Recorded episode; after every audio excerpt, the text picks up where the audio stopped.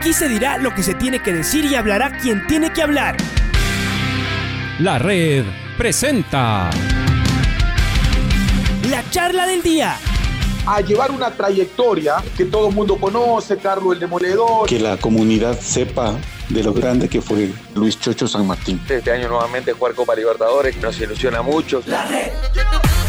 Los protagonistas lo dicen todo junto a los periodistas de la red. La camiseta más linda que me pude haber puesto en mi vida, ¿no? La camiseta de la selección. Los grandes clubes no priorizan competiciones, las disputan. En este año 2021 la selección se juega prácticamente su futuro. En donde estés y a la hora que tú quieras. Bienvenidos.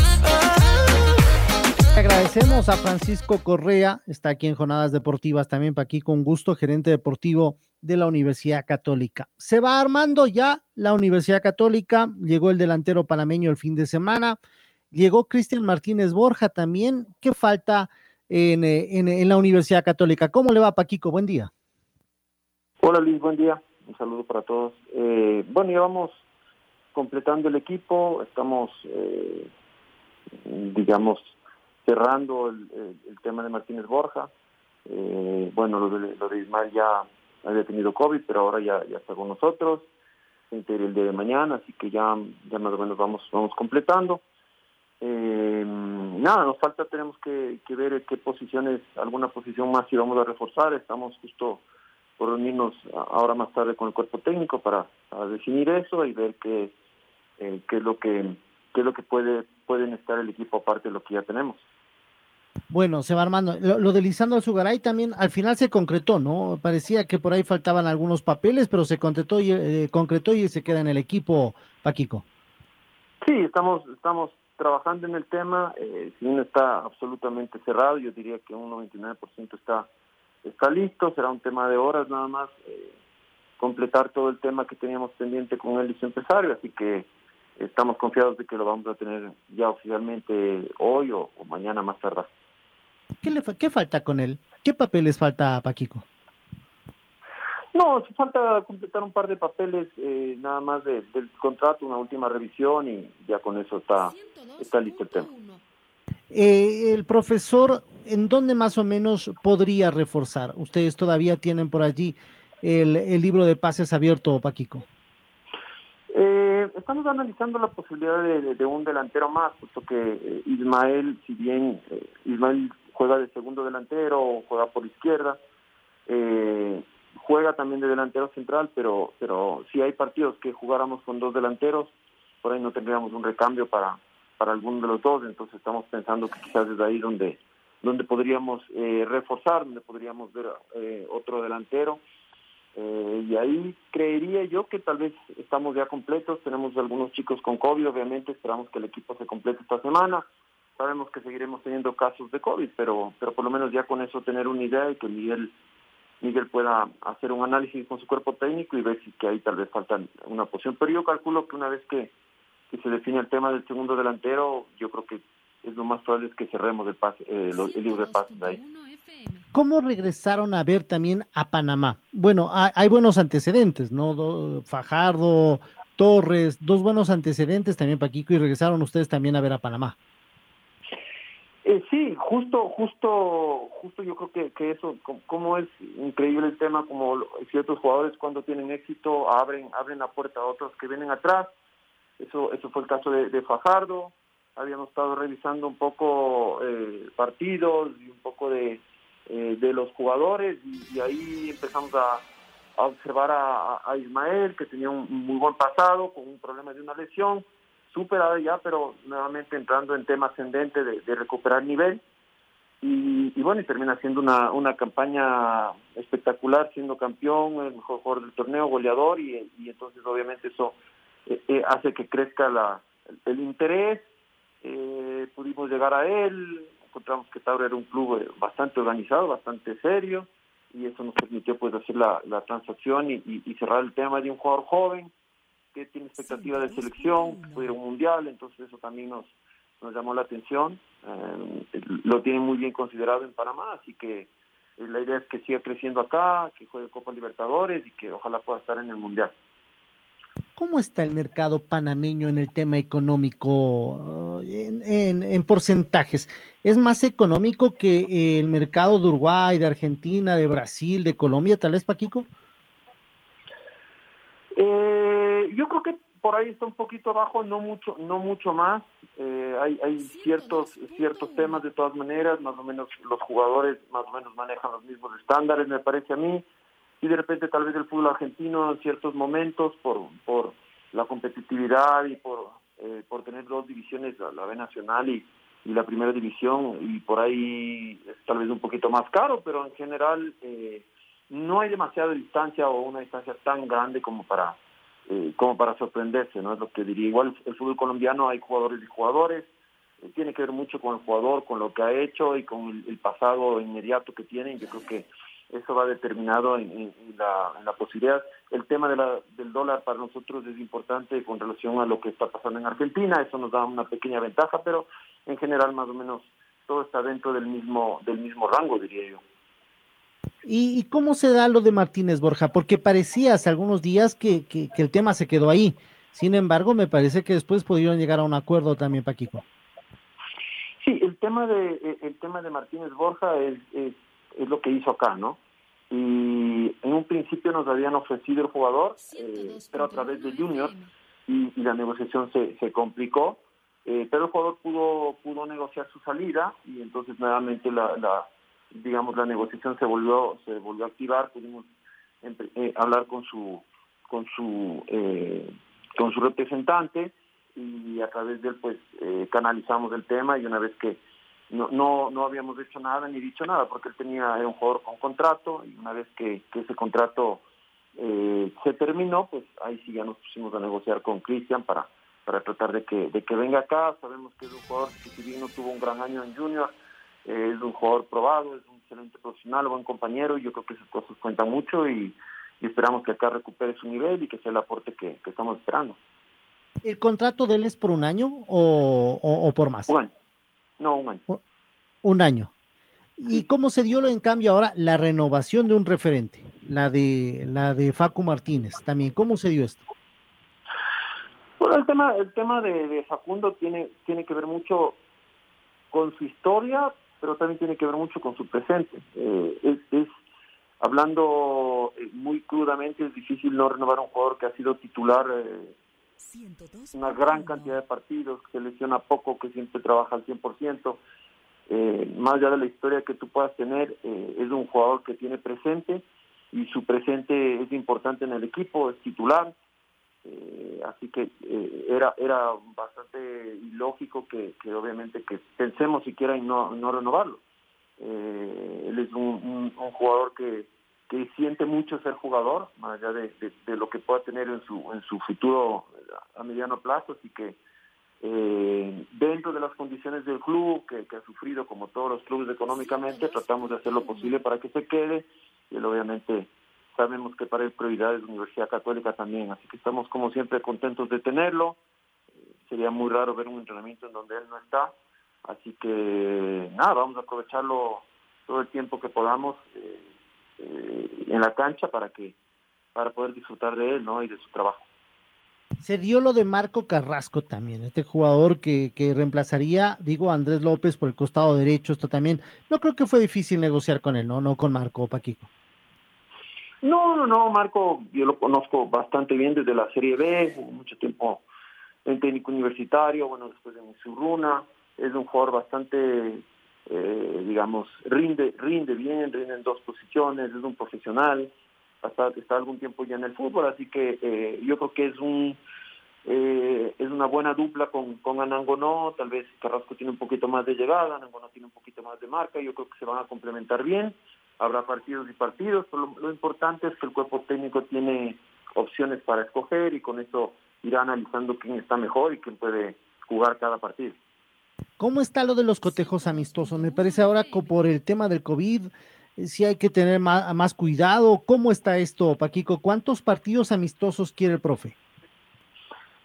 Bueno, queríamos íbamos a jugar esta semana con Liga, pero nosotros estamos bastante eh, bastante incompletos, entonces eh, les planteamos lo que podríamos presentar y obviamente Liga dijo o, o, le pareció que, era mejor suspender el partido, después vamos a tener Aucas, vamos a tener eh, seguramente Mushugruna me parece, vamos a tener algún equipo de Serie B también. Es decir, me parece que vamos a tener entre cuatro y cinco partidos antes del partido de la Liga Pro. Y obviamente después del partido de la Liga Pro tendremos que viajar ya sea a Venezuela o a, o a Bolivia, La Paz. Así que más o menos de esa manera está, está armado. ¿Y, cuántos jugadores contagiados tienen, Paquico? Porque esto sí, sí me ha sorprendido. ¿Cuántos tienen ustedes? Teníamos, me parece que eran cuatro o cinco. Nosotros teníamos en un principio cuatro, después eh, tuvimos del principio uno más, después tuvimos eh, dos que no llegaban, que también estaban contagiados, el caso de Ismael, el caso de, Facundo, eh, ahora Uber está contagiado, es decir, tenemos algunos casos, sabemos que creo que todo el mundo se va a contagiar, así que más o menos es algo que, que, es, de, que es de esperar. Lo bueno es que se recuperan rápidamente, hoy ya vamos a tener a todos eh, los que estuvieron la semana pasada eh, contagiados, así que ya es un tema del, del día a día que hay que tratar pero cómo van cambiando las cosas, ¿no? Digo, al, inicio cuando pasaba esto, como que nos asustábamos más, podríamos decir. Digo, dentro de los jugadores son asintomáticos, es decir, con un tratamiento no pasa de ahí, tal vez después hacerles un seguimiento también por el post-COVID, Paquico.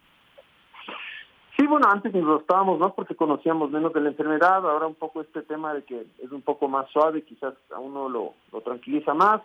Han pasado con casi sin síntomas o con síntomas leves, la, gran mayoría, eso es importante, sabemos que, el tema ya no afecta tanto a los pulmones, así que el jugador está más entero después de sufrir la enfermedad y se reintegra más rápido, entonces eso sí nos da un poquito más de, tranquilidad, igual le tenemos bastante gente, tenemos cinco personas que están contagiadas de la parte de trabajo, entre utileros, gente, gente del club que estaba contagiada también, así que ahí, ahí lo vamos ahí lo vamos llevando sí genera más tranquilidad la mayoría está vacunados dos tres dosis así que eso también creo yo que, ayuda un poco más ¿Qué opina del torneo de este año? O sea, a pesar de las limitaciones, porque han sido duro la parte económica, muy duro, no solamente para el fútbol, creo que para todas las empresas.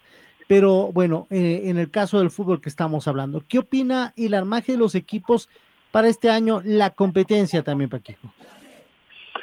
Yo pienso que de todas maneras eh, el mercado se, se ha movido, Luis. Yo, eh, varios equipos que, que todos estamos pasando problemas, pero todos han hecho un esfuerzo por, por, eh, reforzarse de una u otra manera, completando. Ha habido también un espacio adicional para el jugador joven, eso también dentro de todo es bueno. Dentro de las crisis generalmente siempre hay algo, hay algo positivo a destacar. El torneo del año pasado fue duro, todos los jugadores me parece que sufrieron pero al final no hubo grandes problemas, eh, fuera de lo que me parece que pasó con Olmedo, y los jugadores con deudas y un poco eh, batallando es problemas económicos, se terminó el torneo, se terminó bien, así que yo creo que dentro de todo hay un, hay un, balance positivo, obviamente todos seguimos muy preocupados por el tema de, de los derechos, porque eso generaría mucha tranquilidad y generaría poder eh, salir de, varias deudas que, tenemos todos los equipos. Esa preocupación está latente, está ahí. No veo que hay una respuesta muy formal de parte de, del canal que tiene los, los derechos. Esperamos que en estos días haya esa posibilidad. La idea veo yo que no es pelearse, me parece que es correcta. Y, bueno, y esperar que este año vaya mejorando todo, ¿no? La, idea es que se vaya eh, la situación normalizando, pero también que uno pueda aprender de los errores y que no se gaste más de lo que de lo que se puede para que para que no hayan después estas deudas enormes que, que no permiten que los equipos funcionen con normalidad. La mayoría de dirigentes dice Francisco que deberían tener un plan de pagos, porque tal vez el monto que está debiendo eh, el canal, obviamente tal vez pagarlo de una va a ser muy difícil, pero sí hacer un plan de pagos, incluso que los equipos sepan cuándo van a cobrar, cuánto van a cobrar y a los acreedores, a los proveedores, a los jugadores, también decirles, bueno, tenemos estas fechas y les vamos a cumplir así, así. Es decir, es una cadena. Ustedes reciben un dinero y nosotros los vamos manejando de esta manera. Eso es lo que quieren los clubes. me parece que es la diferencia entre libertad para generar un plan de pagos y libertinaje que significaría más o menos yo pago lo que pueda cuando yo quiera. eso, me parece que no, no está bien porque no hay planificación que pueda funcionar así. Así que, por supuesto, si entendemos que hay una crisis y entendemos que hay muchos problemas y justamente por eso lo lógico es generar un plan de pagos, tal vez con un pago más fuerte inicialmente, y luego pagos eh, pagos mensuales que se junten a los pagos de este año, porque si no sigues delegando, sigues, como decimos vulgarmente, bicicleteando y ahí un poco entramos en el mismo problema de que los derechos de este año tampoco se pagan, se pagan los anteriores, entonces todos estamos en deuda y al final de la cadena sufre el jugador, que es el que no puede pagar la arriendo, no puede pagar el colegio de sus hijos, es decir, hay una serie de problemas que, que se van eh, se van decantando, digamos, y, y, eso afecta el fútbol directamente. Entonces, eh, lo ideal sería planificar. Que ellos planifiquen y propongan algo que pueden cumplir y con esto estamos un poco más seguros y tenemos alguna certeza de cómo va a funcionar. ¿Cómo está el tema de los sponsors? Sabemos que maneja tal vez marketing, pero usted para, para este año, los auspiciantes, la camiseta de la Universidad Católica, ¿cómo están eso, esas planificaciones, Francisco? No, sí, no manejo mucho ese tema yo, pero, pero de lo que veo más o menos hay ya una, una base de auspiciantes que todo el mundo conoce. El auspiciante principal me parece que seguirá siendo eh, Banco El Pichincha y en general hay, hay una, una base, se están haciendo, entiendo que se están haciendo gestiones eh, para conseguir auspiciantes adicionales que puedan complementar un poco la, la estructura del club o las necesidades del club. Pero me parece que está bastante definido el tema, no creo que cambiará demasiado eh, de lo que ha venido mostrando el club en los últimos años. Y para ir cerrando también, y gracias por su tiempo, este tema de los gerentes deportivos, antes no había, ¿no? Hoy ya los clubes van teniendo gerentes deportivos, me parece que es una función muy importante en la que está usted también en la Universidad Católica, en Liga, en Aucas, ya hay en el Cuenca.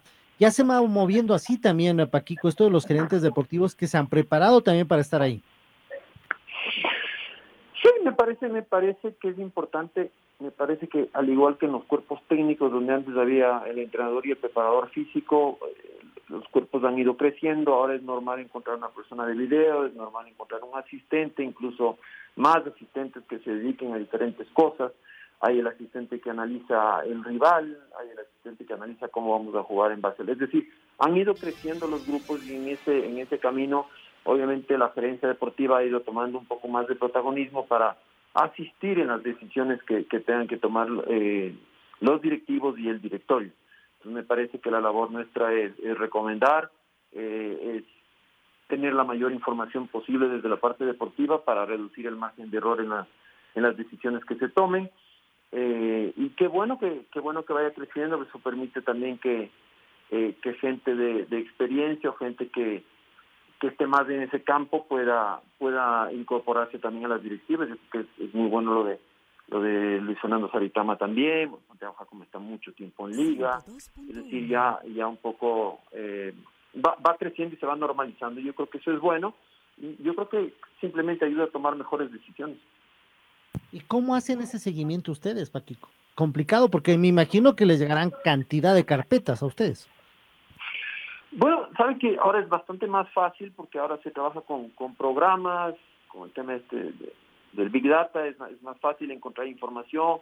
Antes eran los CDs, los CDs de los, de los jugadores, veías solo la parte que, que el empresario quería que veas del jugador, ahora puedes ver una, una variedad, puedes ver estadísticas, entonces eh, creo que es más fácil, adicionalmente del ojo crítico, eh, de la gente que está en el, en el medio, que está en el fútbol, que conoce, también está los, los, los datos crudos y duros, así que creo que esa parte, esa parte esa parte es importante, así que que con eso podemos tomar mejores decisiones, me parece a mí. Eh, obviamente que igual uno se puede equivocar y se equivoca de hecho mucho en, ciertas cosas, pero eh, en general eso nos permite buscar antes, buscar mejor y buscar en, otros sitios.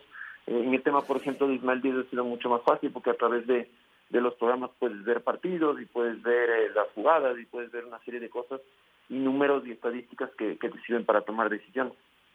Claro, ustedes son los que sugieren, ¿no? Los, los que analizan, los que ven. Y, yo comparto eso. Antes le traían un CD y le decían las mejores jugadas, claro, y veían solo lo bueno y lo malo se lo veía después cuando ya venían a entrenar, Paquito. Y uno decía, bueno, ¿y dónde está lo que vimos en el video? ¿Qué pasó, no? Claro, uno veía, no había jugador malo cuando veían los CDs, todos eran unos grandes cracks, grandes jugadores y, y, y bueno, pues eso, eso ha ido cambiando un poco. Ahora uno puede ver todo, todo el eh, digamos, todos los problemas y todas las virtudes y uno, y uno sabe mucho más lo que, lo que está haciendo. Eso yo creo que ayuda mucho, eh, cambió eso mucho y eso permite permite que los equipos puedan escoger mejor. Así que en eso, como digo, ha sido más fácil, eh, más divertido incluso porque pasas mucho tiempo viendo viendo fútbol y viendo qué es lo que se puede hacer, dónde están los errores, los detalles, qué es bueno, qué es malo y además te permite comparar en base a los a los jugadores que contratan los otros equipos y te permite aprender de los errores. A veces tú dejas ir un jugador, lo contrata el otro equipo, le va muy bien y uno tiene que entender por qué dejó ir ese jugador y qué es lo que no vio, que el otro equipo sí vio y, te, y le permitió eh, tener, digamos, eh, buenos resultados con ese jugador. Así que es un aprendizaje, todos los equipos estamos en eso y se vuelve, se vuelve interesante. Y con esta sí cierro. Gracias por su tiempo. La Copa Ecuador, ¿cómo le ve usted? Este también, este torneo paralelo, pero organizado la, por la Federación Ecuatoriana de Fútbol. Igual eh, en el tema económico, el que llegue a la final me parece que es una buena cantidad, 700 mil dólares, y un premio deportivo que todavía, bueno, se está analizando si es una Copa Sudamericana o un cupo a la Copa Libertadores, Paquico. Eh, sí, eh, la verdad es que contento de que vuelva la Copa Ecuador, me parece que, que, es una muy buena opción, es una muy buena opción para también los equipos de segunda, los equipos de amateur, integra, masifica, me parece muy, muy interesante. Un poco sorprendido con la parte final del formato, no, entiendo bien que, eh, cuál es el sentido de, de jugar en un formato para luego cambiar de formato totalmente en el final eh, y repetir partidos que, que deberían tener una definición. ¿no? clasificas a la semifinal, juegas cuadrangulares y, eh, y después clasificas a un cuadrangular para clasificar a una final. Eso me parece que no veo no le veo mucho sentido a eso y sobre todo me preocupa mucho el tema de eh, que estamos obviamente en una pandemia que ni siquiera sabemos qué va a pasar en dos meses mucho menos qué va a pasar en octubre. Y en octubre es una fecha definitoria para la Liga Pro eh, y, se vuelve se va a volver difícil eh, poder poder cumplir con los compromisos los equipos que lleguen o que lleguemos a esa a esa parte se va a volver muy difícil. Yo que yo creo que sería lo, lo, lo más recomendable o lo que pienso yo que sería bueno es seguir un solo formato. Si el formato es uno desde el comienzo, que sea ese formato hasta el final, y si el formato es otro, pues es otro.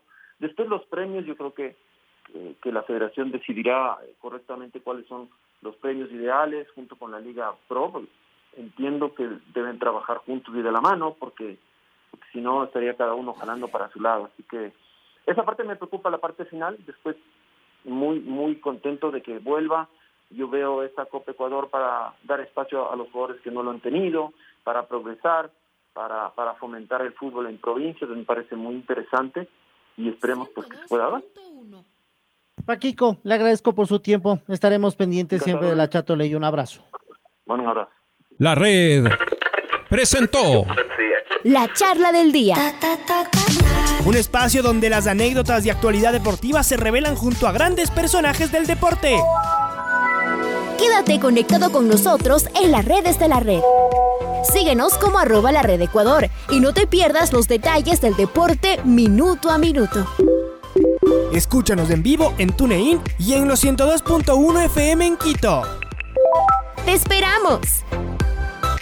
La red.